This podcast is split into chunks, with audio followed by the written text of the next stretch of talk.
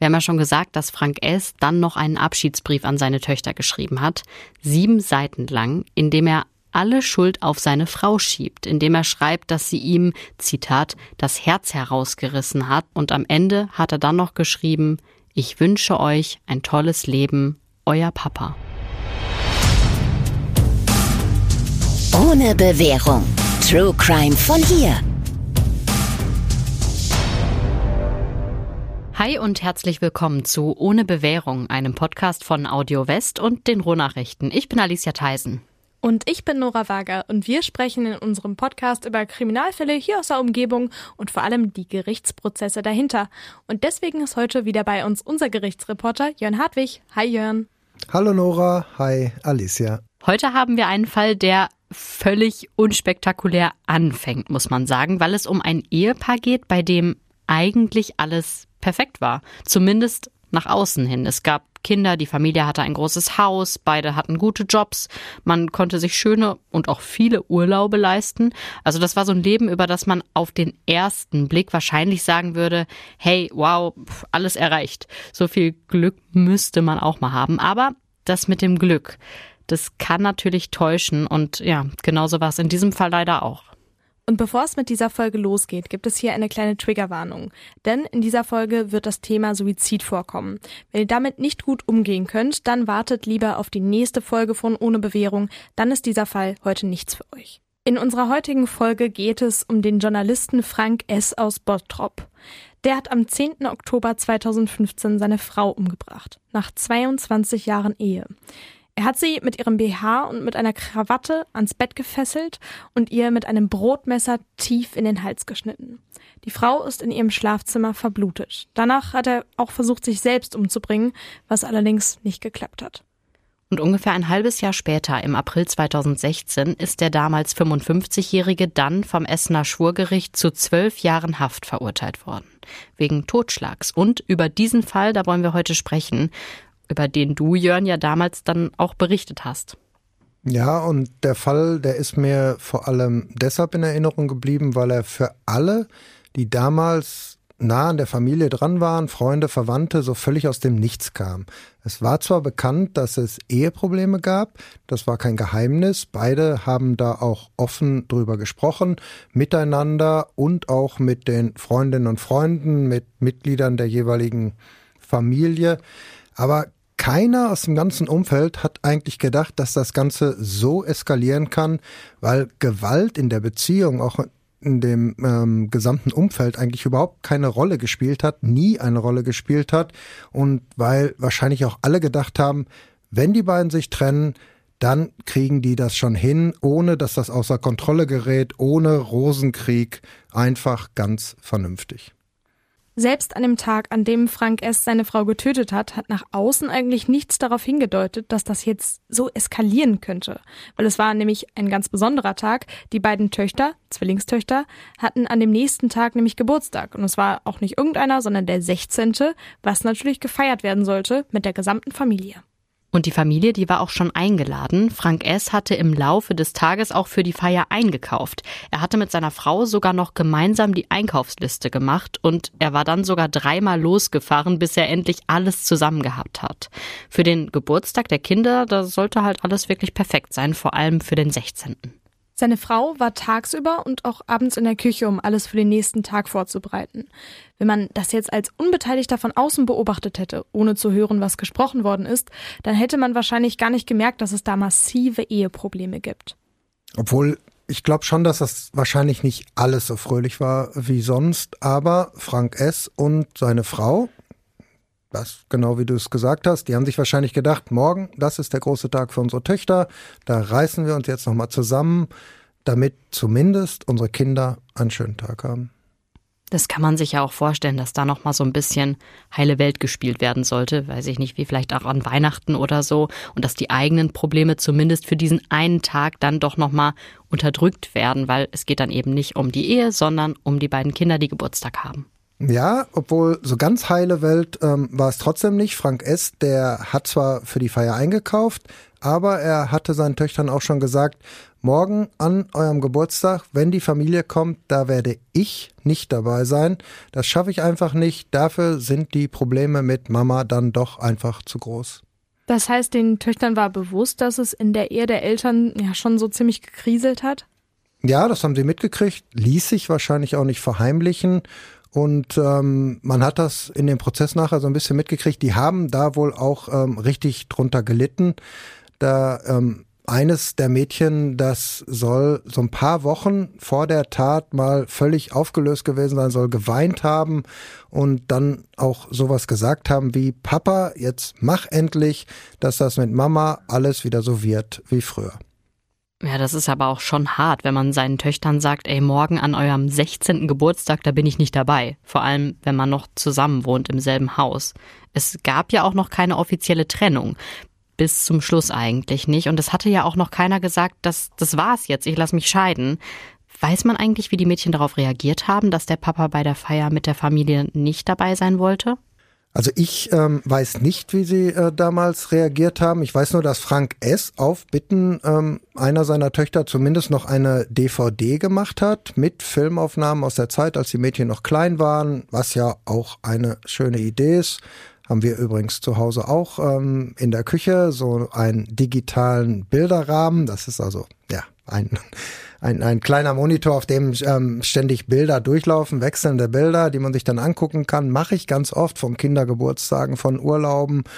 Und ja, das ist einfach schön, wenn man da drauf guckt. Und ähm, ja, ich mache es oft, wenn ich darauf warte, dass der Kaffee durchläuft zum Beispiel.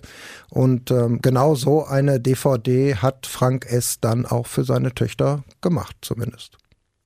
Die Frau fand die Idee mit der DVD ja wohl auch schön. Sie hat sich die Filme nämlich nochmal zusammen mit ihrem Mann angeguckt. Das war dann zwei Tage, bevor sie umgebracht worden ist. Und sie wollte auch ein Exemplar für sich haben, was in dem Moment vielleicht erstmal völlig normal klingt, aber das könnte ja schon so eine Art versteckter Hinweis darauf sein, dass sie ihren Mann tatsächlich verlassen will, oder Jörn? Ich glaube, das hat er auch ähm, gemerkt und auch genauso aufgefasst. Hat er ihr denn noch eine Kopie von der DVD gemacht? Das weiß ich nicht. Aber ähm, ich glaube nicht. Die Töchter selbst waren an dem Abend, an dem das alles passiert ist, ja nicht zu Hause. Sie haben schon in ihren Geburtstag reingefeiert, im Schrebergarten eines Freundes. Was ja auch cool ist, wenn man so 16 wird, ohne Mama und Papa, dann halt ja ein bisschen Party machen. Und das muss doch echt ein absoluter Albtraum gewesen sein, als, ja, als sie dann nach Hause gekommen sind, oder? Wäre es sicherlich gewesen, aber ich bin mir eigentlich ziemlich sicher, dass sie nicht nach Hause gegangen sind in der Nacht. Ähm, die Tat, die ist ja noch vor Mitternacht passiert und wir haben es ja schon gesagt, sie wollten in ihren Geburtstag reinfeiern. Deshalb denke ich, dass sie irgendwer aus dem Umfeld der Familie abgeholt hat. Aber ins Haus selbst wären sie ohnehin nicht mehr reingekommen. Die Polizei, die war ja schon äh, ziemlich schnell vor Ort und hat dann natürlich auch alles abgesperrt. Das kennt man ja auch aus Krimis. Erst kommen Polizisten, die gerade Dienst haben und mit dem Streifenwagen in der Nähe sind. Dann übernimmt die Kripo und irgendeiner sagt dann sehr pathetisch, wir brauchen die Spusi. Damit ist dann die Spurensicherung gemeint. Die Spurensicherung, das ist der Bereich bei der Polizei, in der Kriminaltechniker aus verschiedenen Bereichen arbeiten. Das müssen auch gar nicht unbedingt Polizisten sein. Ihre Aufgabe ist es, am Tatort alle wichtigen Spuren zu sichern. Dazu gehört erstmal das Absperren der Räume. Dann werden als erstes alle Bereiche untersucht, die zwangsläufig berührt oder betreten werden müssen. Die Zugänge zum Beispiel, also an der Tür. Wichtig ist, dass keine eigenen Spuren gelegt werden.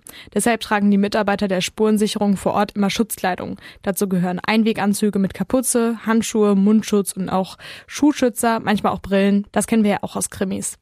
Außerdem muss alles fotografiert werden. Dabei wird übrigens ganz systematisch vorgegangen.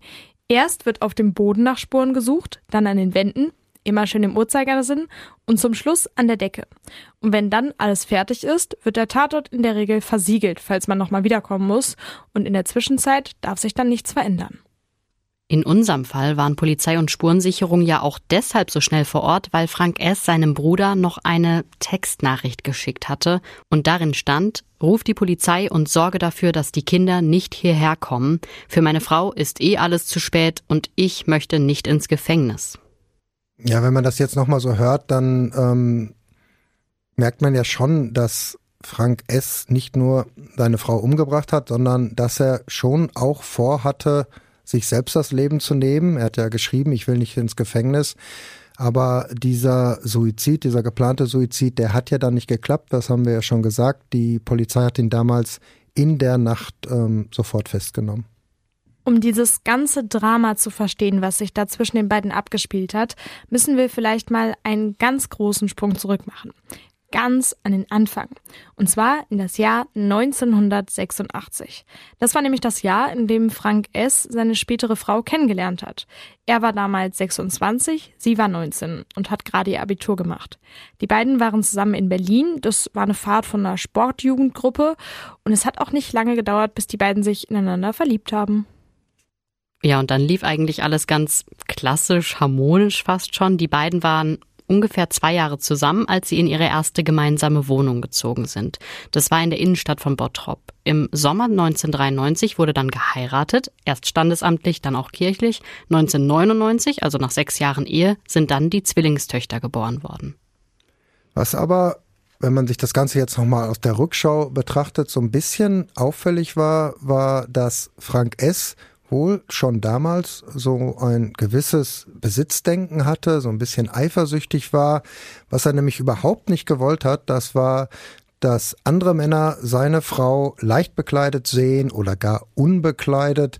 Und deshalb, ähm, ja, hat er ihr, ich weiß nicht, ob er es ihr verboten hat, aber er hat halt gesagt, ähm, trag keine tiefen Ausschnitte, trag keine kurzen Röcke und ähm, ja, Gemeinschaftssauna, das ging aus seiner Sicht gar nicht. Was ja schon ziemlich übergriffig ist. Hat sie sich denn an dieses, ja, ich sag's mal, Verbot gehalten? Ja, ich weiß natürlich nur nachher, was, was dazu im Prozess gesagt worden ist. Da hieß es ja, am Anfang hat sie sich dran gehalten. Ähm, Wie es dann nachher war, weiß ich nicht.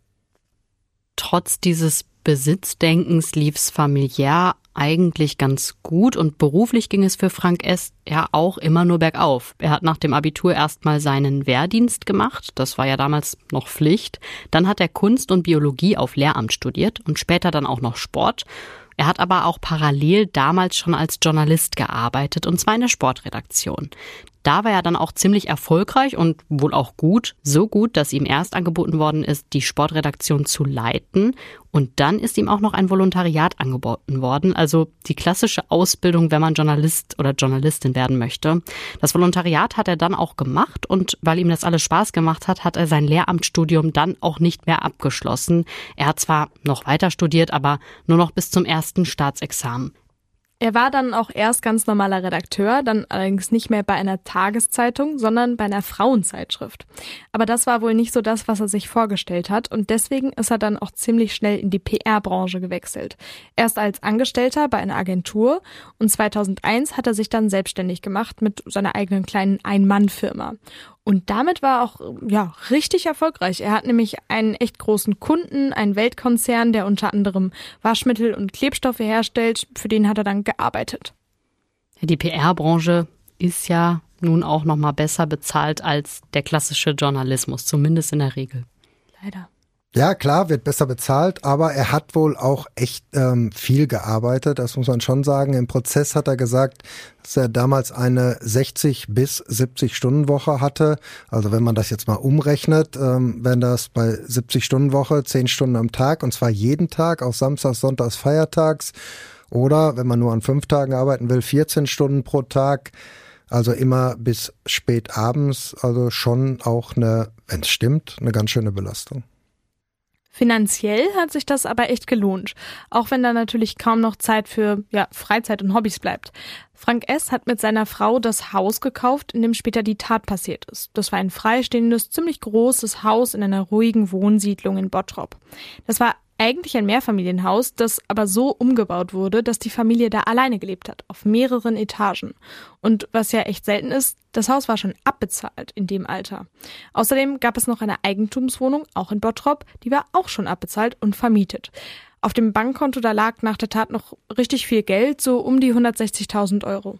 Also wir fassen zusammen, war wohl schon ein ganz guter Job, den der Frank Esther hatte. Aber er war ja echt nicht der Einzige, der in der Familie Geld verdient hat. Obwohl er das später immer gerne so dargestellt hat, dass alles, was die Familie hat, er, also dass er das ähm, quasi verdient hat. Na, das stimmt aber nicht so ganz, wie Nora schon gesagt hat. Seine Frau hat auch gearbeitet und sie war auch, ja, hochqualifiziert, höher sogar als er. Sie hat erst eine Ausbildung zur Kinder- und Jugendkrankenschwester gemacht. In dem Bereich hat sie dann auch einige Zeit gearbeitet. Dann hat sie Sozialpädagogik studiert und das Studium auch abgeschlossen. Und danach war sie im Jugendamt der Stadt Bottrop, bis sie schwanger geworden ist. Da hat sie dann erstmals aufgehört zu arbeiten, weil sie gesagt hat, ich bleib erstmal zu Hause und kümmere mich um meine Kinder. Und das hat sie dann auch gemacht.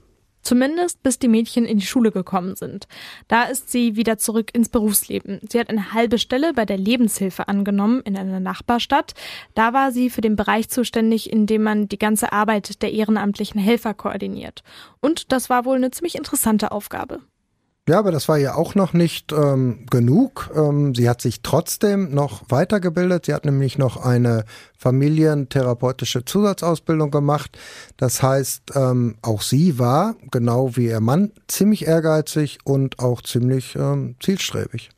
Ja, aber bei der Lebenshilfe ist dann etwas passiert, das ihre ganze schöne Ordnung und auch ihr bis dahin ziemlich geradliniges bürgerliches Leben ziemlich durcheinander gebracht hat. Sie hat auf der Arbeit einen Mann kennengelernt, der ihr, ja, sofort total sympathisch war und der sie wahrscheinlich auch irgendwie fasziniert hat.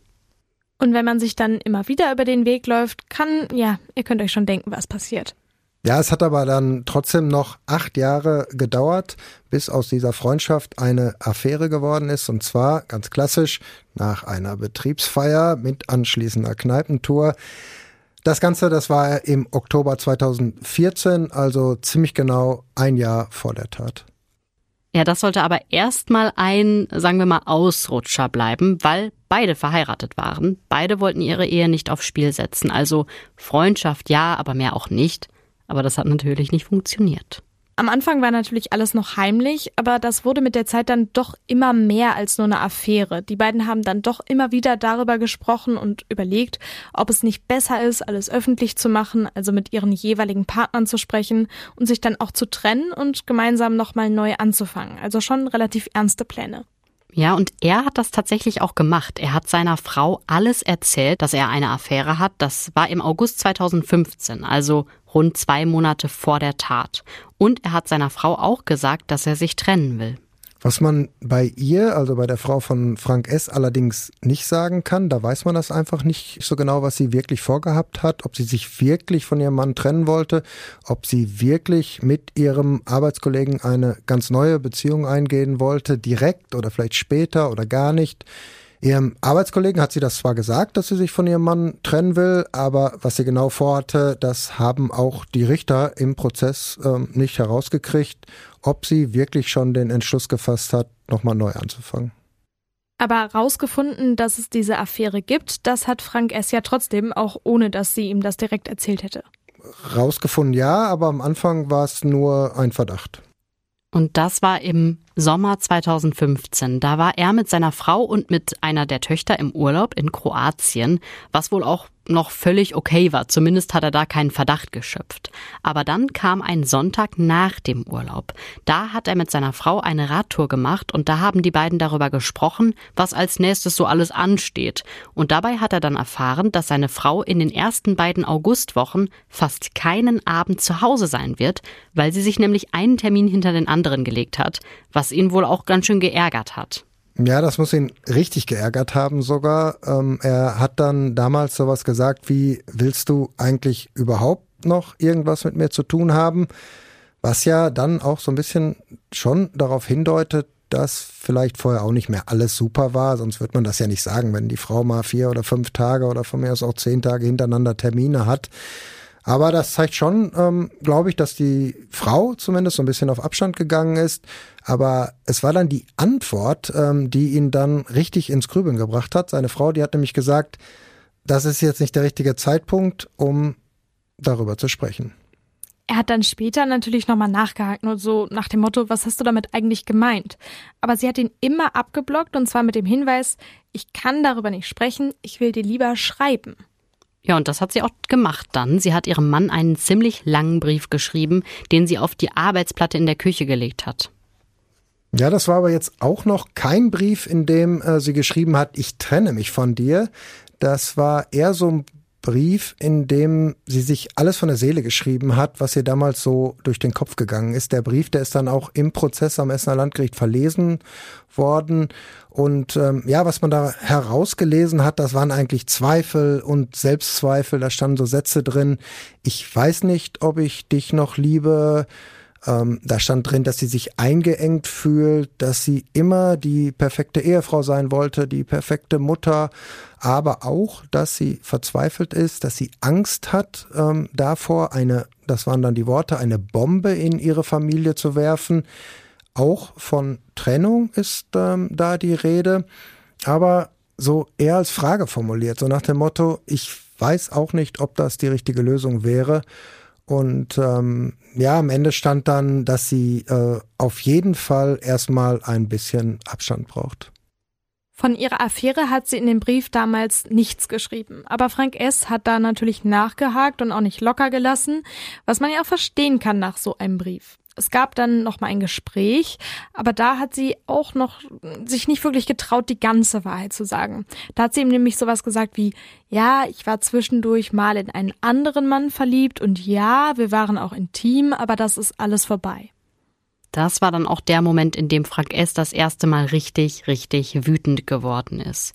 Er wollte seine Frau nämlich am liebsten sofort rausschmeißen, was er ihr auch gesagt hat, dass sie sofort ausziehen soll. Und dann kamen auch so typische Fragen wie, wie oft wart ihr schon zusammen im Bett, ähm, als wenn man darauf eine ehrliche Antwort bekommt.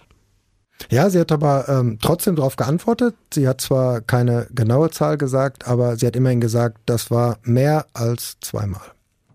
Das mit dem Rausschmiss hat Frank S. sich dann aber nochmal überlegt. Bevor der Streit so richtig losgegangen ist, musste er nämlich erstmal eine der Töchter abholen. Und als er dann allein im Auto saß, da hat er sich dann wohl wieder ein bisschen beruhigt und dachte, eine glückliche Ehe, und das war seine Ehe aus seiner Sicht immer noch, die kann man wegen so einer Affäre nicht einfach beenden. Hat er denn gedacht, dass er die Ehe noch irgendwie retten kann? Ja, das hat er im Prozess zumindest gesagt, ähm, weil er ja zumindest zu diesem Zeitpunkt damals noch davon ausgegangen ist, dass alles schon wieder vorbei ist. Ähm, deshalb hat er seiner Frau, als er dann wieder zu Hause war, auch gesagt, ich habe es mir nochmal überlegt, ähm, das war vielleicht überreagiert, du brauchst doch nicht auszuziehen. Das ist auch völlig okay, wenn du ein bisschen Distanz haben möchtest. Ähm, nimm dir einfach die Zeit, die du brauchst, um dir alles in Ruhe zu überlegen. Das war wahrscheinlich, ja, auch ehrlich gemeint, weil das dann erstmal genauso passiert ist. Frank S. hat seiner Frau gesagt, dass sie erstmal ein paar Tage Urlaub nehmen soll, dass sie nach Texel fahren soll, um ein bisschen Abstand zu bekommen und das hat sie dann auch gemacht. Ja, sie war im August 2015 vier Tage auf der holländischen Insel und er selbst ist dann kurz danach, über seinen Geburtstag, der war auch im August, ein paar Tage nach Mallorca geflogen, sodass die beiden wirklich erstmal ja schon eine gewisse Zeit zumindest für sich waren. Aber so richtig beruhigt hat ihn ja diese Auszeit, nenne ich sie mal, dann doch nicht so. Ja, weil er vielleicht auch ein bisschen ungeduldig war. Er hat natürlich gedacht, wenn meine Frau zurückkommt, dann ist alles wieder so wie vorher. Ähm, er hat hier damals sogar extra ein Willkommensschild gebastelt, er hat Blumen auf ihr Zimmer gestellt. Dazu muss man wissen, ähm, dass die beiden schon in getrennten Schlafzimmern geschlafen haben, aber er hat also zusätzlich auch noch ein Picknick vorbereitet, was sie dann allerdings ähm, als völlig überzogen empfunden hat. Ja, aber sie hat es trotzdem mitgemacht und bei dem Picknick, das an einem kleinen See war, da hat sie ihm dann erstmals auch den Namen ihres heimlichen Liebhabers genannt. Sie hat aber auch gesagt, das war um Ostern rum und das ist alles schon wieder lange vorbei. Ist er da denn wieder sauer geworden, wo jetzt es wieder um diesen heimlichen Liebhaber ging? Ja, gibt ja nur zwei Personen, die man hätte fragen können. Er sagt nein, ich bin nicht sauer geworden. Ähm, er hat sogar im Prozess gesagt, ich fand das damals total ehrlich von ihr. Ähm, und das dann, aus seiner Sicht zumindest, auch ähm, erstmal alles wieder gut war. Dass man sich sogar geküsst hat, dass man später zusammen im Bett war. Aber um ganz ehrlich zu sein, wir wissen ja nicht, ob das stimmt. Er hat das so gesagt, aber ähm, kann auch ganz anders gewesen sein. Was aber auf jeden Fall stimmt, ist, dass die beiden eine Paartherapie vereinbart haben, was in der Situation wahrscheinlich auch ganz vernünftig war. Er war da zwar am Anfang wohl nicht so richtig begeistert, er hat dann aber doch noch zugestimmt und gesagt, wir machen das. Und diese Paartherapie, die ist ja dann auch gemacht worden.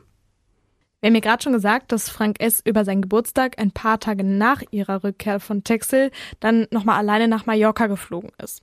Weil er auch nicht in der Stimmung war, an seinem Geburtstag wie sonst üblich mit Freunden und Verwandten zu feiern, was man ja zumindest in der Situation auch ganz gut verstehen kann. Ja, aber so richtig zur Ruhe gekommen ist er da auch nicht. Und ähm, als er dann wieder zu Hause war, da hat er dann gesehen, dass seine Frau ihm äh, das Geburtstagsgeschenk auf sein Bett gelegt hat, also nicht persönlich übergeben hat, wie sie das sonst immer gemacht hat, und dass da auch keine äh, Geburtstagskarte dabei war. Und da war also von von innerer Ruhe und es wird wieder alles gut, das war alles wieder vorbei. Das hat ihn ähm, richtig geärgert. Ja, und es war ja auch nicht alles wie früher oder ja, so wie er sich das vielleicht vorgestellt und erhofft hatte. Seine Frau ist auch nach seiner Rückkehr weiter auf Distanz gegangen. Nicht immer, aber wohl ziemlich häufig. Ja, so richtig viel Zeit ist ja auch ähm, noch gar nicht vergangen. Ähm, er hat auf jeden Fall gesagt, das hat mich verletzt, ziemlich verletzt sogar, ähm, wenn, weil er sie nicht anfassen äh, durfte, weil sie, wenn sie auf der Couch gesessen haben, von ihm weggerückt ähm, ist. Aber das war trotzdem damals so eine Zeit, wo er immer hin und her geschwankt ist. Mal hat er gedacht, ähm, das war's, die Ehe, die ist einfach nicht mehr zu retten. Und dann hat er wieder gedacht, naja, vielleicht gibt's auch noch Hoffnung. Es gab nämlich immer noch so hoffnungsvolle Phasen, denn es gab immer noch gemeinsame Kurzurlaube. Die beiden haben im September noch ein gemeinsames Wochenende in Amsterdam verbracht und auch im Oktober, also in dem Monat, in dem Frank S. seine Ehefrau umgebracht hat, war die ganze Familie auch nochmal für ein paar Tage in Amsterdam. Auf diesen Kurzurlauben sind die Eheprobleme dann aber immer ausgeblendet worden. Das hatten die beiden wohl so ausgemacht, aber eigentlich ist die Situation dadurch nicht besser geworden, sondern immer schlimmer.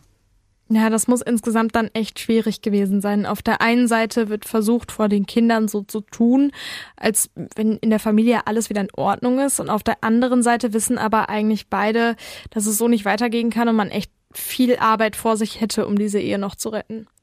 Ja, vor allen Dingen hat ähm, Frank S. eigentlich die ganze Zeit vermutet, ähm, dass das mit der Affäre eben nicht vorbei ist, dass das noch weitergeht, was ja auch richtig war. Er war auf jeden Fall extrem misstrauisch und er wusste ja jetzt auch den Namen seines Nebenbuhlers, so hat er ihn selbst genannt. Ähm, er ist seiner Frau dann sogar mal hinterhergefahren, als er dachte, dass sie da wieder hinfährt, dass sie sich wieder mit ihm trifft wodurch er dann natürlich auch wusste, wo der andere Mann wohnt und ähm, er hat ihn dann auch mal persönlich aufgesucht, hat ihn abgefangen und hat dann sowas gesagt wie, jetzt reicht's, lass die Finger von meiner Frau, sonst wird das Konsequenzen haben. Okay, und wie hat der andere Mann dann darauf reagiert? Ja, der hat einfach, glaube ich, äh, nur abgeblockt. Im Prozess hat er gesagt, ähm, lass mich in Ruhe, ich bin nur für meine eigenen äh, Gefühle verantwortlich, der Rest ist mir egal. Aber das war natürlich auch eine Antwort, ähm, die Frank S. ja erst recht wütend gemacht hat. Was man ihm allerdings lassen muss, ist, er hat schon versucht, seine, ja, seinen ganzen Wut und seinen Ärger ähm, zu bekämpfen, dagegen anzugehen, ähm, vor allen Dingen durch Sport. Er ist jeden Morgen jetzt früh aufgestanden, ist joggen gegangen, was auch ähm, dazu geführt hat, dass er wohl ziemlich abgenommen hat, dass er auf einmal richtig fit geworden ist, einfach um einen klaren Kopf zu kriegen. Was er allerdings dann vernachlässigt hat, das war ähm, seine Arbeit und ähm, das hat dann wohl auch ähm, bei seinen Auftraggebern schon so ein bisschen zu Ärger geführt. Als er mit seiner Frau am nächsten Sonntag dann gemeinsam gefrühstückt hat, da hat Frank S. dann auch wieder ganz direkt gefragt, wann sie denn das letzte Mal den anderen Mann getroffen hat. Und da war sie dann wohl auch das erste Mal so richtig ehrlich. Sie soll nämlich gesagt haben, vor ein paar Tagen. Und das stimmte ja auch tatsächlich. Das war dann aber auch der Moment, in dem es richtig zum Streit gekommen ist. Ja, Frank S. hat dazu im Prozess gesagt, ich war als ich das gehört habe, da war ich sofort auf äh, 230, also nicht auf 180, wie man äh, normalerweise sagen würde. Und seiner Frau hat er dann damals gesagt, so geht das einfach nicht weiter, ich kann nicht mehr, ich bin fix und fertig, wenn du dich trennen willst, dann geh einfach. Später hat er seiner Frau dann sogar ein schriftliches Angebot vorgelegt, das sie unterschreiben sollte. Ja, das war wahrscheinlich auch so eine Wut- und Trotz-Situation. Äh, er hat hier in diesem Angebot 40.000 Euro angeboten oder 50.000. Das war sein höchstes Angebot. Das Haus und auch die Eigentumswohnung, die beiden gemeinsam gehört haben, die sollten allerdings äh, beide bei ihm bleiben. Ähm, das war jetzt natürlich nicht gerade viel, wenn man ähm, weiß, dass allein auf dem Konto damals äh, so rund 160.000 Euro gelegen haben. Ja, ihm war natürlich klar, dass das viel zu wenig ist, aber er hat gedacht, ey, meine Frau, die hat während ihrer Affäre sicher extrem viel Geld ausgegeben und das hat er einfach überschlagen und dann abgezogen. Also so seine Logik. Was hat denn seine Frau dazu gesagt? Sie hat gesagt, ich unterschreibe hier gar nichts, dafür gibt's Gesetze. Das ging dann auch noch ein paar Tage so weiter. Es gab immer wieder Streit, auch ums Geld. Frank S. hat das Portemonnaie seiner Frau kontrolliert, weil er gedacht hat, dass sie schon Geld auf die Seite schafft für die Zeit nach der Trennung. Er wollte ihre Kontoauszüge sehen. Also alles so Kleinigkeiten, die aber ja schon zeigen, dass die Ehe jetzt echt nicht mehr zu retten war. Und genau zu diesem Schluss ist Frank S. dann auch gekommen. Und zwar am 10. Oktober 2015 an diesem Tag, da will er gedacht haben, das hat alles keinen Sinn mehr, ich bringe mich jetzt um, und zwar heute noch. Aber dann, da hat er sich anders überlegt und gedacht, stopp, wenn ich mich umbringe, dann geht das Erbe ja nicht komplett an meine Töchter, sondern auch an meine Frau. Und wenn sie den Großteil kriegt, dann hat auch ihr Liebhaber was davon und das wollte er unbedingt vermeiden. Zumindest hat er so in seinem Kopf in dem Moment gedacht. Ja, das steht auch in dem Abschiedsbrief, den er am selben Tag noch an seine beiden Töchter geschrieben hat. Da stand ähm, zum Beispiel, ich bekomme allein bei dem Gedanken Schnappatmung, dass möglicherweise mein Nebenbuhler mit Mama in unsere Wohnung einzieht. Und wer auch nichts von seinem Vermögen abbekommen sollte, das war sein Schwiegervater, mit dem hat er wohl offenbar überhaupt kein gutes Verhältnis gehabt. Dazu hat er geschrieben, Ebenso zuwider ist mir die Vorstellung, dass Mama Opa von meinem erwirtschafteten Geld Geschenke macht, ihm etwas leiht oder vielleicht auch einen Urlaub finanziert. Und in dieser Situation, da ist ihm dann angeblich etwas durch den Kopf gegangen, was eigentlich ziemlich abwegig ist. Frank S. will nämlich beschlossen haben, dass er und seine Frau gemeinsam Suizid begehen müssen, damit das ganze Erbe an die Töchter fällt. Das ist ja allein schon deshalb völlig abwegig, weil seine Frau ja überhaupt nie an sowas gedacht hat. Sie war kurz vor der Tat noch ganz normal mit ihrem Freund im, im Café und danach war sie wieder in der Küche, um die Feier für ihre Töchter vorzubereiten. Also bei ihr gab es da gar keine Anzeichen in die Richtung. Das haben die Richter nachher übrigens auch gesagt. Ähm, es gab überhaupt kein, aber wirklich gar kein Hinweis, dass ähm, die Frau überhaupt bereit sein würde, dass sie überhaupt darüber nachdenken würde, ähm, ihr Leben jetzt zu beenden. Im Gegenteil, alle Zeuginnen, ähm, die von den Richtern vernommen worden sind, die haben gesagt, ähm, die Frau war lebensfroh, die war tatkräftig und ähm, ja, deshalb sind die Richter auch am Ende davon ausgegangen, dass das mit dem gemeinsamen Suizid zwar im Kopf des Angeklagten war, das schon, dass er aber von vornherein bereit war, sie dann auch umzubringen, ähm, wenn sie sagt, das mache ich nicht. Wir haben ja schon gesagt, dass Frank S. dann noch einen Abschiedsbrief an seine Töchter geschrieben hat, sieben Seiten lang, in dem er alle Schuld auf seine Frau schiebt, indem er schreibt, dass sie ihm, Zitat, das Herz herausgerissen hat, dass sie sein ganzes Leben zertrümmert und dass es ihm leid tut, dass dies, so hat er sich halt ausgedrückt, auch noch ausgerechnet vor eurem 16. Geburtstag passiert. Damit meinte er halt seine Töchter. Und am Ende hat er dann noch geschrieben, ich wünsche euch ein tolles Leben, euer Papa. Ja, und dieser letzte Satz, der hat damals übrigens auch die Richter eigentlich fassungslos gemacht. Sie haben beim Urteil dann ähm, gesagt, also zynischer geht's ja wohl gar nicht mehr. Diesen Brief, den hat er dann unter sein Bett gelegt. Dann ist er zu seiner Frau in die Küche gegangen, die war gerade dabei, ja, ganz normal die Spülmaschine auszuräumen. Das war so gegen 21 Uhr am Abend vor dem Geburtstag. Dort ist es dann auch sofort wieder zum Streit gekommen. Frank S. hat seiner Frau vorgeworfen, dass sie ihn belügt und betrügt, dass sie sich heimlich ein neues Leben aufbaut. Ja, und dann ging eigentlich auch alles ganz schnell. Er hat sie am Arm gepackt, hat ein Brotmesser aus der Schublade geholt und sie ins Badezimmer im ersten Obergeschoss gezerrt. Da hat er ihr dann sowas gesagt wie, wir nehmen uns jetzt beide das Leben. Und das war jetzt auch eine Situation, in der die 48-Jährige echte Todesangst hatte. Sie wollte raus aus der Situation. Sie hat ihrem Mann in ihrer Verzweiflung eine Porzellanflasche auf den Kopf geschlagen. Sie hat ihn mit dem Knie gestoßen, aber das blieb alles ohne Wirkung. Sie hat ihm dann sogar angeboten, mit ihm zu schlafen. So groß war ihre Verzweiflung, aber auch das hat Frank S. nicht gewollt. Ja, und der letzte Rettungsversuch war dann, dass sie ihm gesagt hat, lass mich wenigstens noch einmal in mein Schlafzimmer gehen, um mir das Foto von unseren Töchtern anzugucken. Was er dann auch zugelassen hat, ähm, allerdings auch da hat er das Brotmesser nicht aus der Hand gelegt. Seine Frau ist dann mit ihm rübergegangen vom Badezimmer ins Schlafzimmer. Sie hat aber dann einen günstigen Moment ausgenutzt, ist zum Fenster gerannt, hat das Fenster aufgerissen und hat dann ganz, ganz laut um Hilfe geschrien. Danach kam es dann zum Kampf, erst auf dem Bett und dann auf dem Boden. Frank S. hat dazu im Prozess gesagt, das war ein Kampf auf Leben und Tod. Er hat seiner Frau über 60 Schnittverletzungen zugefügt im Gesicht und am Hals. Er hat sie geschlagen auf die Stirn, auf die Schläfe, aufs Auge. Seine Frau, die hat sich verzweifelt gewehrt. Sie hat in die Klinge des Messers gegriffen. Sie hat ihrem Mann mit voller Kraft in den Arm gebissen, aber sie hatte keine Chance. Frank S. hat dann ein BH genommen und später auch noch eine Krawatte, die hatte er sich vorher schon in die Hosentasche gesteckt und hat sie damit bis zur Bewusstlosigkeit gewürgt. Dann hat er das Brotmesser genommen und ihr damit in den Hals geschnitten. Vier Zentimeter tief, acht Zentimeter lang. Dabei hat er die Halsschlagader getroffen und die Frau ist verblutet. Als die Polizei sie später gefunden hat, war sie mit ihrem BH und mit seiner Krawatte ans Bett gefesselt. Frank S. lag in der Badewanne.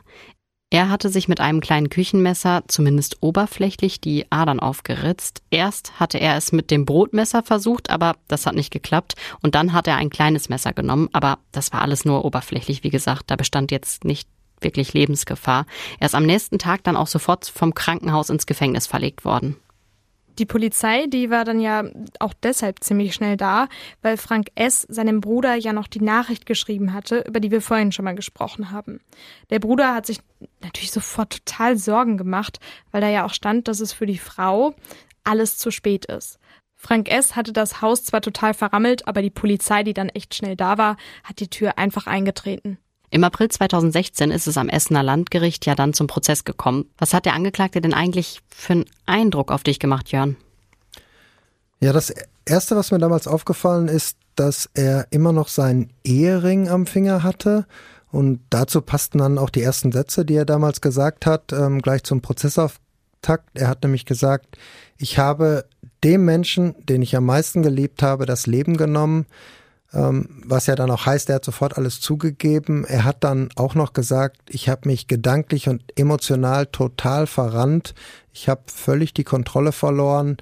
Oder noch ein anderer Satz, ähm, der damals gefallen ist von ihm, der war, ich habe nie an Gewalt gedacht und genau das macht es mir unmöglich zu verstehen, was mich am 10. Oktober geritten hat.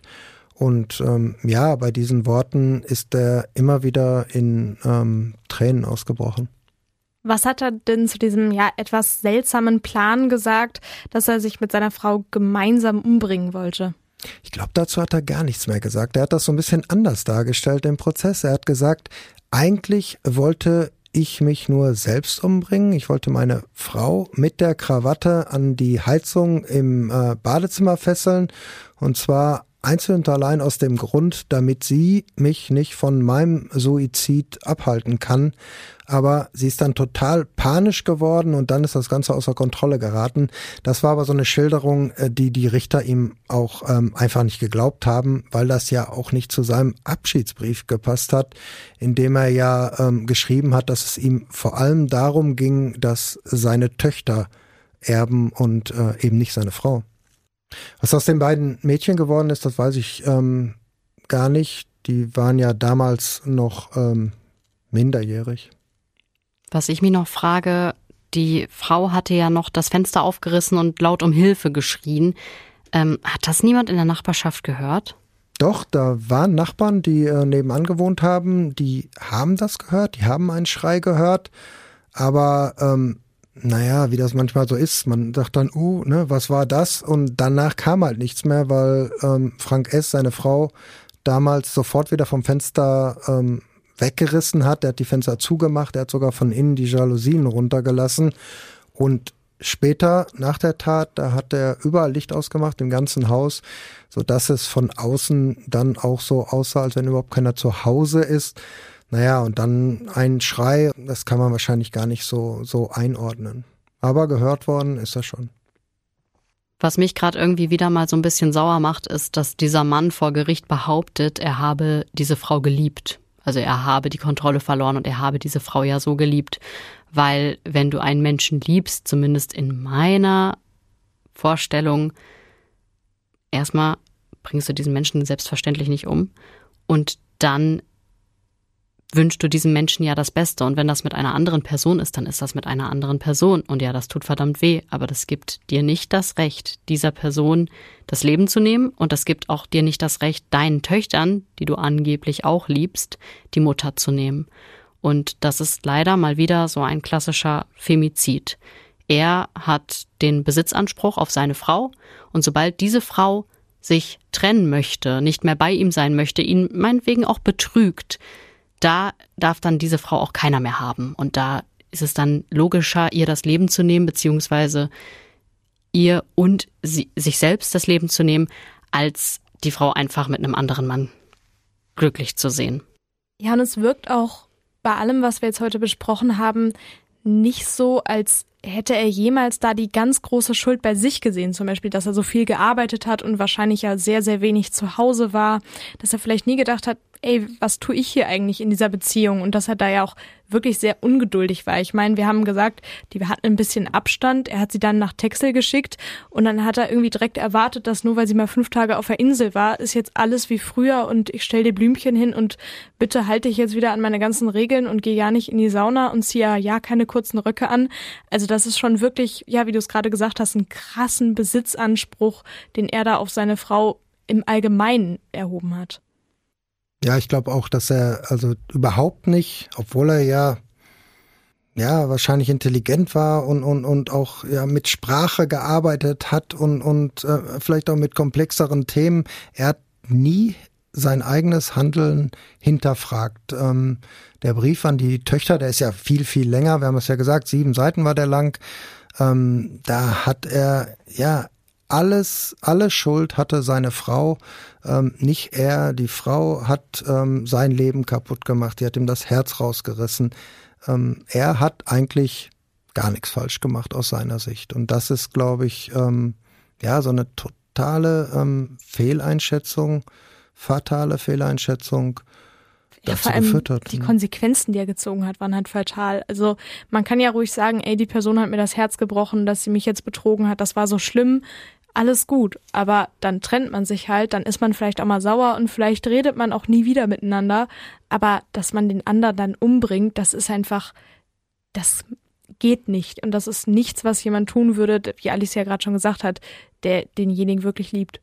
Ja, aber das war ja auch das, worüber wir am Anfang, als wir mit der Folge angefangen haben, haben wir ja gesagt, das hat, das kam aus dem Nichts. Keiner hat damit gerechnet, dass diese Person, dass dieser Mann ähm, ja, zu sowas überhaupt fähig ist. Ich meine, das muss man ja auch erstmal fähig zu sein. Eine Frage habe ich aber zum Schluss noch. Warum wurde er wegen Totschlags verurteilt und nicht wegen Mordes? Weil ich denke da schon jetzt so an niedrige Beweggründe von wegen, wenn ich dich nicht haben kann, dann kann dich keiner haben. Ja, Gute Frage. Die ähm, Staatsanwaltschaft hatte diesen Fall auch als Mord angeklagt und auch am Ende des Prozesses eine lebenslange Freiheitsstrafe wegen Mordes beantragt, nämlich genau aus niedrigen Beweggründen. Die Richter haben aber, und das war auch für uns ein bisschen überraschend, am Ende gesagt, ja, war, also die, die Motive, darum geht's ja immer, ähm, müssen bei niedrigen Beweggründen auf ähm, sittlich, moralisch tiefster Stufe stehen. Und ähm, für sie hat das noch nicht gereicht. Für die, für sie war ähm, dieser Grad noch nicht erreicht. Und ähm, deshalb haben sie auf Totschlag dann ja, geurteilt, sind dabei aber mit zwölf Jahren ähm, bei einem Geständnis auch ähm, relativ hoch gegangen. Höchststrafe ist ja dann 15 Jahre.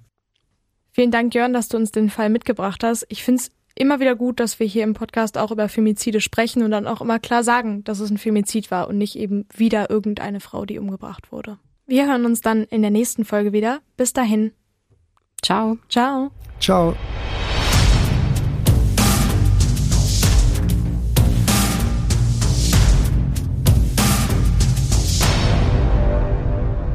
Und wenn euch dieser Podcast gefällt, dann könnt ihr uns einen riesen Gefallen tun. Genau genommen sogar zwei. Der erste Gefallen ist, ihr habt Freunde oder Verwandte, die richtig gerne True Crime hören. Dann schlagt uns doch einfach mal vor. Vielleicht kennen die uns noch nicht und denen gefällt, was wir hier so machen. Und der zweite Gefallen ist, ihr könnt uns Sterne geben oder eine Bewertung. Und zwar bei Apple Podcast oder Spotify. Wenn ihr uns da bewertet, das hilft uns wirklich gut.